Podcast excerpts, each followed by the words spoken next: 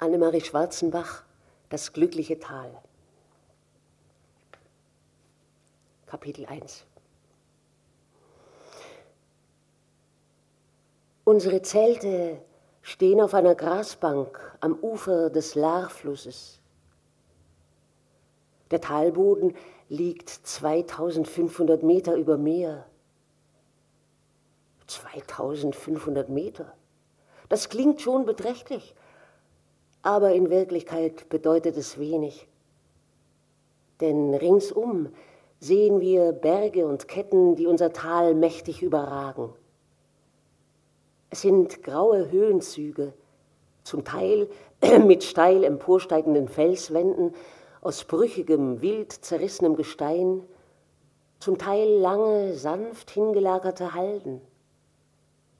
Steht man irgendwo in der Mitte einer solchen Halde, und wir gehen nicht selten hinauf, um die Steinböcke zu beobachten, dann kann man deutlich das unaufhörliche Rieseln des Gerölls hören. Dieses monotone, sehr leise Rieseln ist das einzige Geräusch in der Einöde. Außer dem Brausen eines unsichtbaren Windes, der in weiter Ferne über die Kämme streichen muss oder gar über die heiße Ebene tief unten, die durch eine ganze Reihe namenloser Pässe und Saumpfade von unserem Tal getrennt ist. Ich kenne kein unerträglicheres Geräusch als das nie versiegende Rieseln der großen Halden. Man sollte sich nie in das Geröll hinaufwagen, und man tut es doch immer wieder.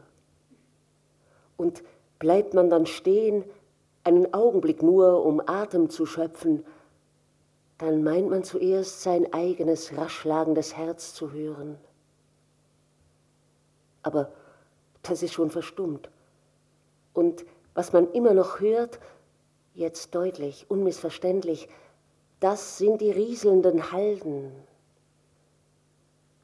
Man sieht sich unwillkürlich um, als erwarte man Hilfe. Weithin ist, was man erblickt, nur die graue und dabei merkwürdig milde Einöde. Unten der Fluss, ein schmales Band, und die grünen Pferdeweiden, die weißen Zelte, gegenüber am anderen Ufer das Chaikane, niedrig, fast versteckt in der Mulde vor dem Anstieg des Afier-Passes. Der Rauch dringt aus der Türe und windet sich an der silbergrauen Felswand empor. Ein wenig flussabwärts die Zelte der Nomaden aus schwarzem Ziegenfilz. Davor die rot leuchtenden Röcke der Frauen und ihre blitzenden Kupferkessel. Alles so winzig wie Spielzeug. Auch die Schafherden, auch die weidenden Pferde des Schahs. Der Fluss verschwindet hinter den Schwarzklippen. Viel weiter sind wir auch beim Forellenfischen noch nicht gekommen. Aber das Laartal ist damit noch längst nicht zu Ende. Wissen wir überhaupt, wohin es führt? Hinunter nach Masanderan, in das Teufelsland am Kaspischen Meer, sagen die Nomaden. Masanderan. Wunderbar ist der Klang dieses Namens. Dort herrschen Dschungel, Urwald, Reisfelder, Wasserbüffel auf melancholischen Dünen, Feuchtigkeit, Malaria. In Gilan, der westlichen Nachbarprovinz, werden die Reisfelder auf Befehl des Schahs trockengelegt und Chinesen lehren den Malariabauern die schwierige Kunst der Teekultur. Der Tee von Gilan schmeckt nach Stroh. Der Reis aus Masandaran riecht nach getrocknetem Mist. In den kleinen Küstenstädten, in Pechlevi, in Meshedisar, wohnen die russischen Kaviarfischer. Im Osten beginnen die Steppen, Weideplätze der Pendinischen und Teketurkmenen mit ihren roten und kamelhaarbraunen Teppichen, ihren bunten Zeltstreifen und Satteltaschen. Sie züchten die schönsten und schnellsten Pferde des Ostens. Ihre Buben, sechsjährig, achtjährig, reiten sie in den großen Steppenrennen, die im Herbst stattfinden. Im Hafen Krasnowatsk beginnt die russische Bahn. Ein einsamer Schienenstrang, der durch die Steppe läuft, nach Mjerv, nach Buchara, Samarkand. Da sind wir schon nahe bei den lockenhaarigen Tadschiken, schon bald auf den Pamirhöhen und an der Grenze des Himmelsgebirges. O Magie der Namen, o Städte Asiens, leuchtende Kuppeln über dem Niemandsland, o jähe Hoffnungen, schlägt dein Herz wieder?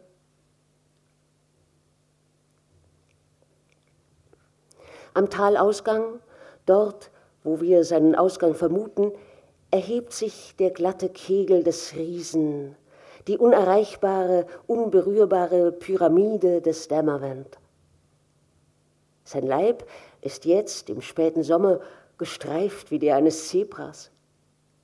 Die Lava macht sich breit zwischen dem schmelzenden Schnee. Sein Haupt aber ist immer von strahlender Wolkenweise und sendet selbst in der Nacht sein Licht aus, das wie die Milchstraße sanft den Himmel erhellt. Wir sind an seinen herrlichen Anblick gewöhnt, wie man sich in diesem Land gewöhnt an Ausblicke, Staub, Kamelglocken, Fieber, an den Ablauf der Stunden, an Morgen und Abend und zu leben versucht, jeder wie er es vermag. Und den Dämmerwand sehen wir, wo immer wir uns hinwenden. Wenn wir morgens das Zelt verlassen, wenn wir dem Fluss entlang warten bis hinunter zu den Schwarzklippen, wenn wir stattdessen flussaufwärts gehen und den Graskessel erreichen, wo Kamele weiden und Ziegen und fettschwänzige Schafe.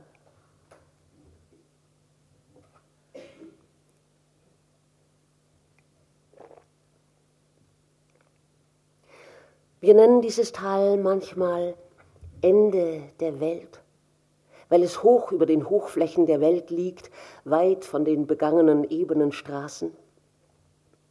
Wohl trifft man da und dort auf einen Pfad, aber niemand außer den Nomaden weiß, wohin diese Pfade führen. Und es ist noch zu bezweifeln, ob die Nomaden es wissen, obwohl sie es sind, die im Lauf der Jahrhunderte die Spuren getreten haben.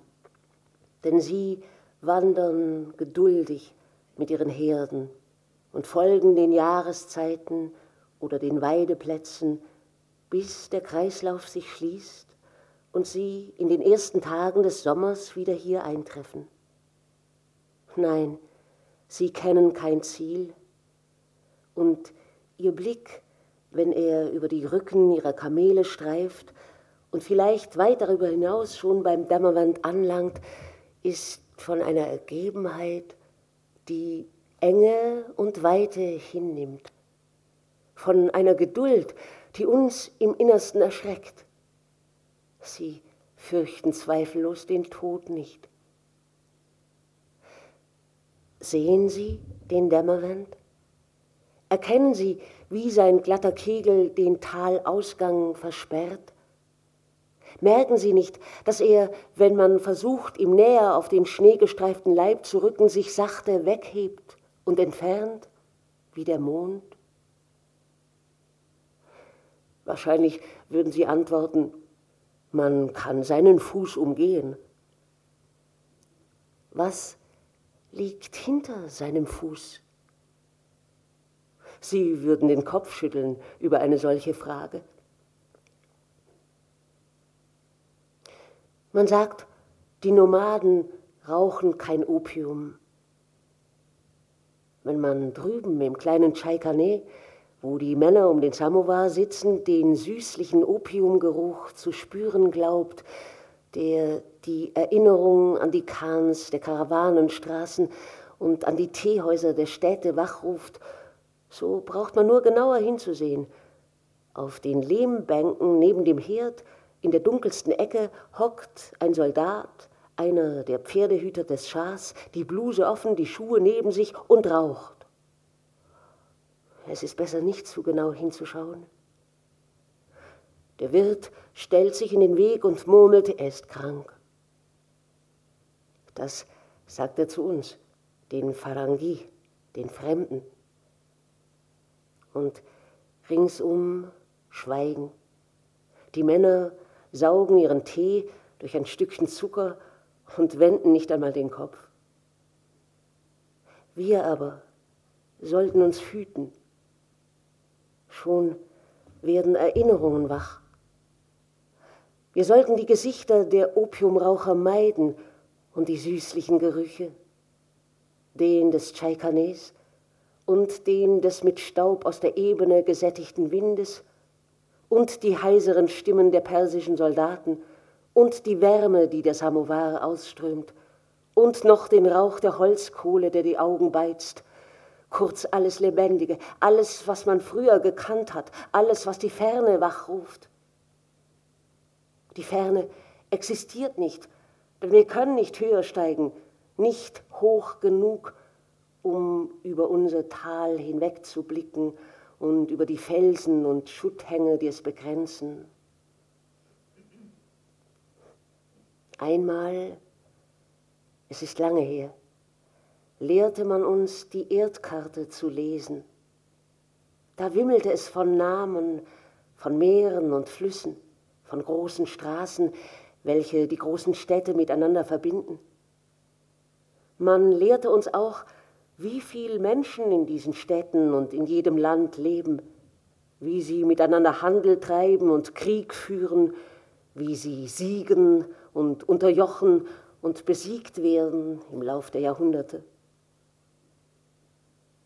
Frieren jetzt in dieser Minute irgendwo Soldaten in ihrem Biwak und putzen ihre Gewehre, um keinen Arrest zu bekommen? Wird gerade jetzt in dieser Stunde irgendwo eine Glocke geläutet? Gehen die Gefangenen im Kreis? Träum nicht, sagte der Lehrer, alles zu seiner Zeit. Jetzt haben wir Erdkunde. In welchen Staaten gibt es Ölfelder? Ich antwortete, Mexiko, Rumänien, Oklahoma, Baku. Baku ist kein Staat, sagte der Herr Lehrer, und er hatte recht, und ich durfte mich setzen. Jetzt weiß ich besser Bescheid als er, denn ich war in Baku und ich würde ihn fragen, wie war es doch damals mit Baku? Wie war es mit Baku? An einem kalten Abend verließen wir den Kaviarhafen Pechlevi, die trostlose Küste Persiens, auf einem kleinen Dampfer, an dessen Heck eine verblasste, sturmzerfetzte rote Fahne wehte. Das Stampfen der Maschine, Dröhnen, Krachen, Klirren und Rollen verursachten mir schwere Träume. Am nächsten Morgen ging ich an Deck und sah die graue, bewegte Kaspisee, den wehenden Nebel, den wolkenbestürmten Himmel, lastendes Grau und Leere. Bis im Norden ein kahler Hügel auf den Wogen stieg, aus den Wogen stieg, auf seinem Rücken kahle Bäume, ein schwarzer, offenbar verkohlter Wald. Der Kapitän klärte mich auf die Öltürme von Baku. Ja, jetzt weiß ich Bescheid. Ich war in Baku und in vielen anderen Städten. Ich lernte herbe Enttäuschungen kennen. Ich träume nicht mehr auf der Schulbank. Und doch, wer zwingt mich, an die Existenz eines einzigen Dorfes zu glauben, das ich auf der Landkarte verzeichnet finde. Ach, die Namen erreichen, die Mauern berühren und durch die Gassen gehen, meinen Schritt auf dem Pflaster hallen und mein Herz schlagen hören.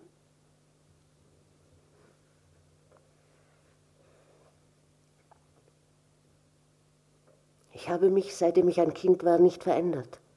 Die gleichen Sehnsüchte, die gleichen Zweifel. Nur bin ich jetzt auf der Hut. Damals waren alle Wege offen. Warum ließ ich es mir nicht daran genügen?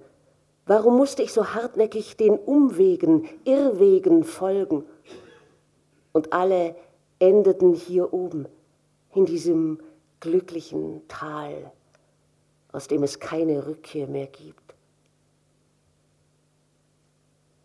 Persien, Fremde. Ich drehte aus der niedrigen Tür des Tchaikanis.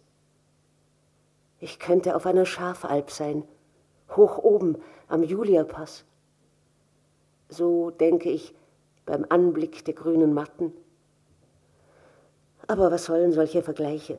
Sie sind nur Umwege der Erinnerungen, Schleichwege des Heimwehs. Und dieses Wort möchte ich schon gar nicht laut werden lassen. Ich war frei, durfte wählen. Archäologie, Reise und Abenteuer. Istanbul, Archäologisches Institut, die erste Adresse der Ferne, unvergessliche Stunde des Aufbruchs. Das Leben stand auf der Schwelle des Schlafwagens, der mich durch die Balkanländer trug. Länder gehüllt in Dämmerung, Hirtentrauer auf gelben Hügeln. Ich aber kannte die Bedeutung der Worte nicht. Freiheit und Unfreiheit, sie konnten mir nichts anhaben. Da glänzten im Morgenlicht die Mauern des alten Byzanz, die Kuppeln Konstantinopels, die Kupferdächer des Basars von Stambul, und auf dem leuchtenden Meer fuhren Schiffe mit rostbraunen Segeln nach Zypern, nach Ägypten, Griechenland, an die Küsten des glücklichen Arabiens. Hätte ich wissen müssen, wohin die Wege meiner Freiheit führen? Hätte ich es wissen müssen? Alle Wege, welche ich auch ging, welchen ich auch entging, endeten hier, in diesem Tal, das keinen Ausgang mehr hat und deshalb schon dem Ort des Todes ähnlich und den Feldern der Engel benachbart sein muss.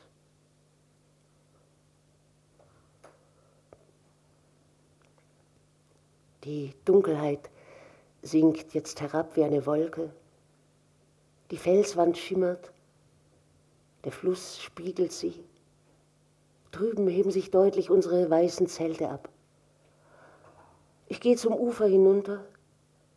Im tiefen Gras liegt ein Fohlen, die zierlichen Hufe gekreuzt.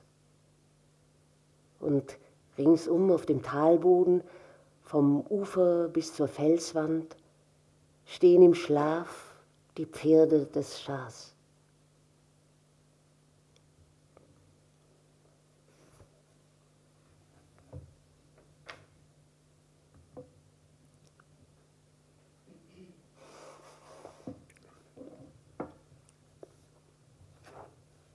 Aus dem zweiten Kapitel.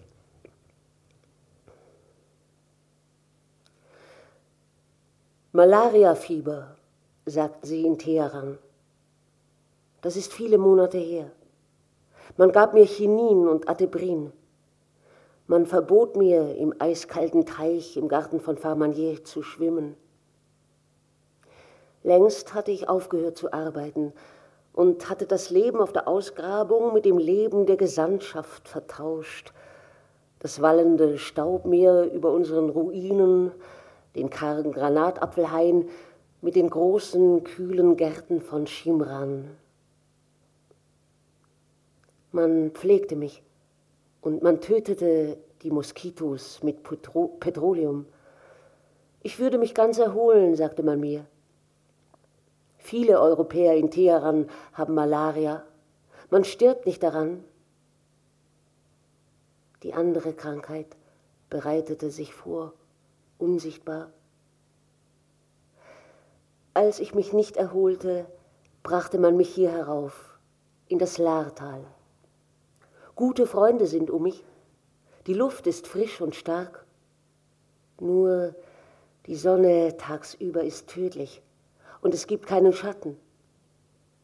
Wir sind hoch über der Baumgrenze. Wir sind an der Grenze der Welt. Ach, unsere einsamen Zelte. Was soll aus mir werden? Damit ich gesund werde, brachten sie mich in dieses Tal. Auch in diesem Land kann man leben, sagten sie mir. Und wir leben, gewiss, ich lebe noch. Am späten Nachmittag, wenn die Schatten den Fluss erreichen, gehen wir fischen. Kerim, ein alter Perser, begleitet mich. Von ihm lerne ich, wo die Forellen spielen und wo sie sich verborgen halten im klaren und stillen Wasser. Ich lerne die Schnur auswerfen und der bunten Fliege folgen, die langsam davongetragen wird, tanzend. Wenn die Schnur sich strafft, die Fliege in den Wellen untertaucht, möchte ich die Angel fahren lassen. Aber ich ziehe die Schnur ein, darauf bedacht, den Fisch zu halten. Töten, denke ich.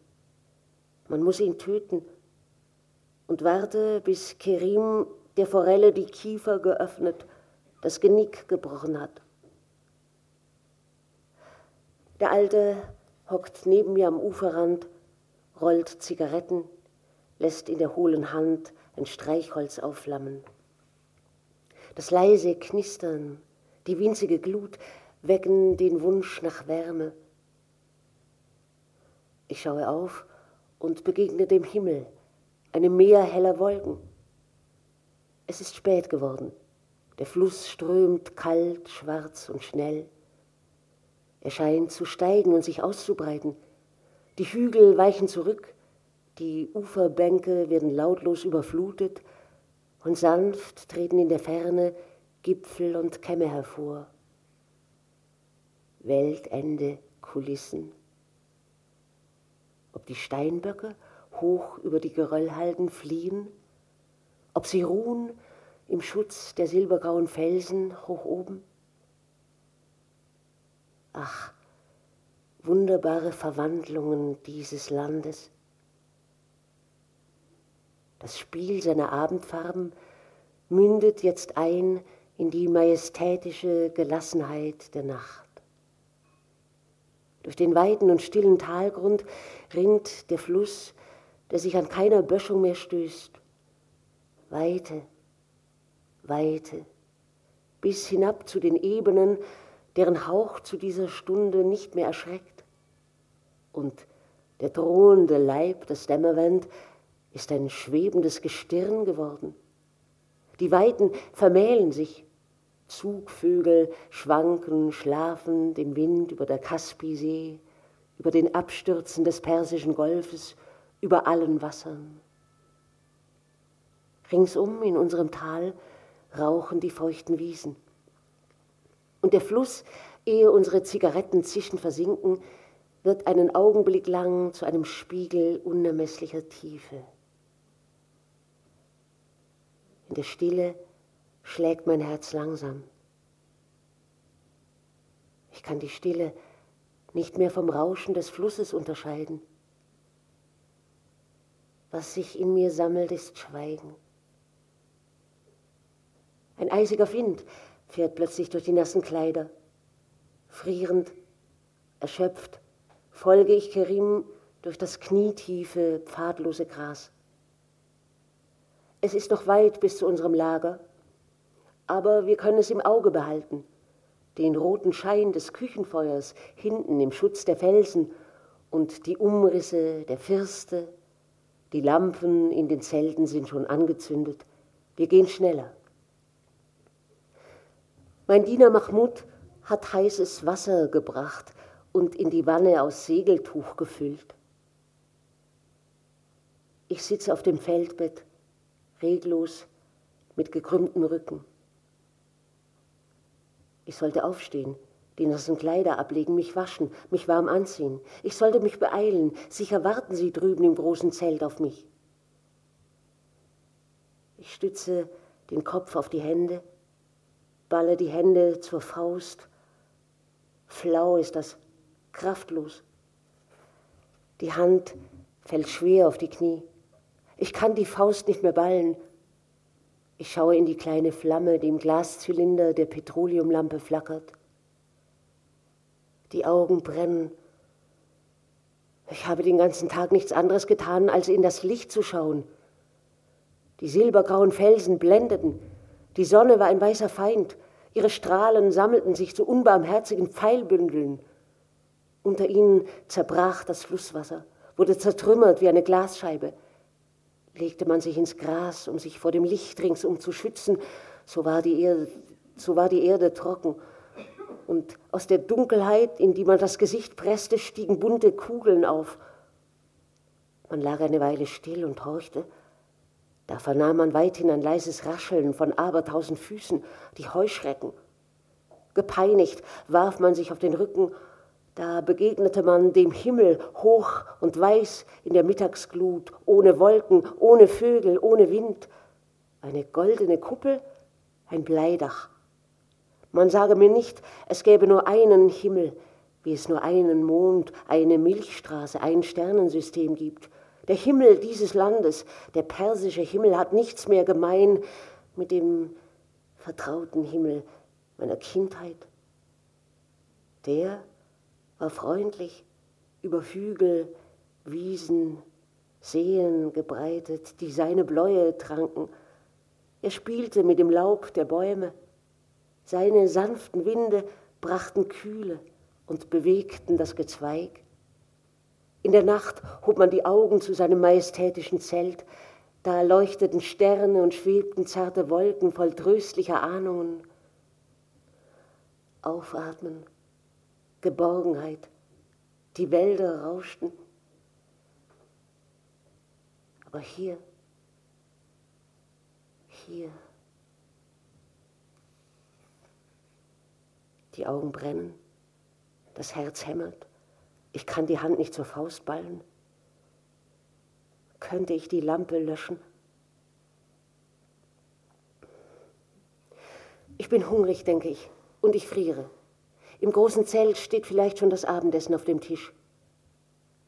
Meine Augen verlassen die klein gewordene Flamme und wandern im Zelt umher und haften an den vertrauten Gegenständen. Es sind ihrer nicht viele. Das Zelt ist geräumig.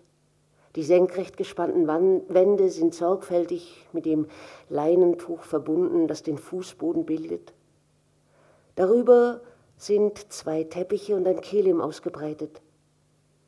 Den Kelim habe ich von Bakterienomaden in der Nähe von Persepolis gekauft.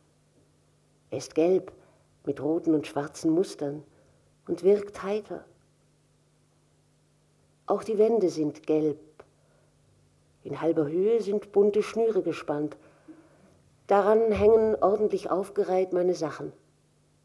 Reithose, ein paar grob gestrickte Pullover, wollene Hemden, Kniestrümpfe, daneben der Rucksack, eine Thermosflasche, ein Taschenmesser an langer Kette, Angelschnüre, ein Seil, eine Taschenlampe. Neben dem Ausgang der Schlafrock aus grauem Flanell, der fleckige Kamelhaarmantel. Auf dem Feldbett liegt eine schwere Decke, schwarz und weiß gestreift aus Ziegenfilz. Außer dem Feldbett gibt es einen Stuhl und den Tisch. Darauf die Lampe, Schreibzeug, die Tintenflasche ist halb geleert, ein Stoß weißes Papier, ein paar Bücher. Genau gesagt sind es fünf Bücher. Ein dicker Band Cambridge Ancient History, ein Büchlein mit rotem Deckel, Pottery of the Near East vom British Museum herausgegeben, die Briefe Diotimas an Hölderlin, Marcel Brions La Résurrection de Ville Morte und ein englischer Roman, den ich nicht gelesen habe. Vielleicht habe ich als ich meine sieben Sachen für die Reise zusammenpackte, diese Bücher zufällig zur Hand genommen und ausgewählt. Ich hatte keinen Platz zu verschwenden und beschränkte mich daher auf fünf Bände. Übrigens lese ich hier oben selten. Die Auswahl hatte also keine große Bedeutung. Aber jetzt sind die Bücher da in meinem Zelt. Ich denke, die Bibel in einem Bauernhaus nimmt einen ähnlichen Rang ein. Und jede Seite ist mir unersetzlich, wie das Hemd, das ich trage, wie die Tabakspfeife in meiner Tasche. Gegenstände haben in dieser Einsamkeit eine neue Bedeutung. Ihr Dasein bestätigt mir das meine. Ich vergewissere mich ihrer, um sicher zu sein, dass ich noch da bin. Ein isoliertes Lebewesen, ein Mensch und dass ich einen Namen trage, eine Herkunft habe, auf irgendeinem Weg bis hierher gelangt bin. Jetzt sehe ich meine Hände an, die auf meinen Knien ruhen. Meine Hände, aber wie leblos, leblos. Jetzt möchte ich einen Spiegel haben. Das bist du, noch nicht entfremdet, nicht verloren. Breitet sich nicht Wohltat aus. Ach, nur die Kühle der beginnenden Nacht. Die Pferde lagern im tiefen Ufergras. Die Schafherden sind im Schlummer an die Halden gesunken. Die Murmeltiere verkriechen sich in ihren Höhlen. Kamele lassen sich auf die Knie nieder. Nur der Mensch. Aber auch die Nomaden schlafen längst in ihren schwarzen Zelten. Da stehe ich endlich auf, vertausche meine nassen Kleider mit warmen und trockenen, blase die Flamme im Glaszylinder aus. Draußen muss ich Acht geben, um nicht über eingerammte Pflöcke und gespannte Seile zu stürzen. Durch die Spalten unseres Wohnzells schimmert Licht. Ein Teppich hängt vor dem Eingang. Ich kehre der Nacht den Rücken. Wärme empfängt mich, Behaglichkeit, ein Glas Whisky, Zigarettenduft. Ich trinke, ich sehe die Freunde an, in ihren bequemen Sesseln ausgestreckt, braun gebrannt, frisch rasiert. Wie viel Forellen heute? Einer in brauner Samtjacke stopft seine Pfeife, ein anderer füllt die Gläser. Und du? Und ich? Wenn ihr so weitermacht, sagt Majorie, dann haben wir in einer Woche keinen Sinn mehr. Sie lacht. Ihre Stimme ist hell und freundlich. Blauer Rauch steigt auf von unseren Zigaretten. Die Nachtkälte dringt nicht durch die gut verschlossene doppelte Zeltwand. Der Tisch ist gedeckt. Gleich wird Ahmed das Essen bringen. Suppe, gebratene Forellen. Es ist gut, Gewohnheiten zu haben, eine Tageseinteilung, ein warmes Haus. Nur die Grasbüschel, die man durch den Teppich hindurch unter den Füßen spürt, erinnern daran, dass unser Haus ein Zelt ist. Die Engländer verstehen es, sich überall einzurichten. Überall ihr heißes Bad, ihren ersten Tee im Bett vor dem Frühstück und ihren Nachmittagstee um 5 Uhr zu haben. Am Abend zieht man sich um sogar wenn man in einem Zelt lebt, 2500 Meter über dem Kaspischen Meer. Mit dem Gin müssen wir sparsam umgehen. Die Nomaden bringen uns Holzkohle, die in den Wäldern von Masandaran gebrannt wird. Ferner frische Schafsmilch, manchmal ein Lamm. Außerdem haben wir täglich Forellen. Wir leben gut, denke ich. Mir scheint, ich sehe dies alles heute Abend zum ersten Mal. Dieses Zelt, unser Haus. Die Teppiche, warm und weich über das Gras ausgebreitet, wurden von den Frauen der Bakterie, der Kaschgai, der Turkmenen geknüpft. Diese Gläser aus dem Bazar von Teheran stammen sich aus Japan. Der Gin wurde in England destilliert. Die Holzkohle glimmt und verbreitet Wärme. Wenn wir keine Holzkohle mehr haben, werden wir trockenen Mist verbrennen. Wir werden leben. Leben. Jeder, wie er es vermag. Warum zittere ich? Das Licht der Petrollampen ist angenehm. Man gewöhnt sich daran. Unsere Stühle, zusammengefaltet, sind nicht größer als ein Regenschirm. Man kann sie leicht an den Seiten eines beladenen Maultiers festbinden und doch sind sie bequem wie Klubsessel. So gut haben wir uns eingerichtet.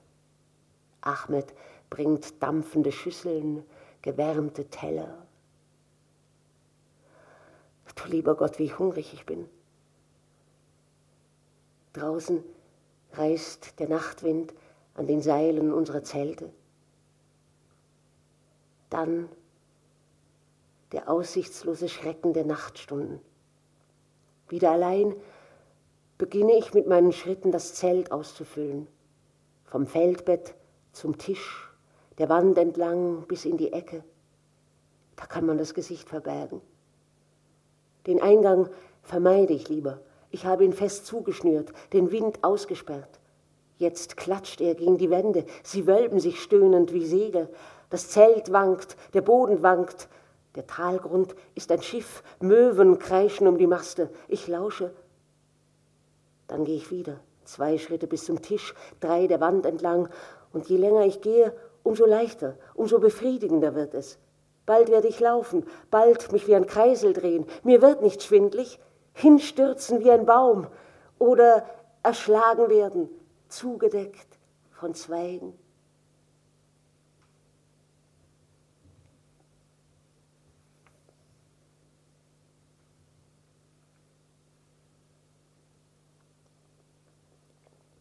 Drei. Aber jeden Morgen, wenn ich mein Zelt verlasse, bin ich erstaunt über die wiedergeborene Schönheit dieses Tales. Noch herrscht Dämmerung, die Lampe der Nacht ist kaum erloschen, die Welt liegt in leichtem Höhenschlaf. Kein Wind trägt sich, die felsgegrünten Häupter der Berge berühren den Himmel. Alles noch ohne Farbe, die Wiesen entkleidet und taufrisch. Meine nackten Füße im Gras. Ich bin unverletzt, leicht, frei. Kein Schmerz rührt mich an. Das Licht streift schon durch den Himmel, der unermesslich hoch ist, ohne Gestirn, ohne Glocken, ohne Weihrauch. Da erzittert das Gewölbe wie unter einem Gongschlag. Es bricht und in den klaffenden Riss stürzt das Licht, erreicht die fernsten Gebirge, schießt zwischen Felszacken hervor, wirft sich in die Schluchten, goldbraun strömt es die Halden hinab, fährt es über die Felsen zu Tal.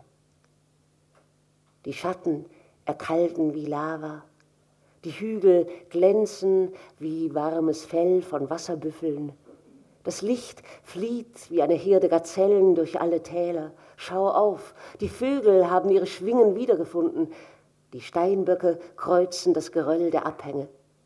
Kamele schreiten gravitätisch durch die Wildnis, senken die langen Hälse über das schmale Felsband hinaus, um ein Büschel Gras zu rupfen.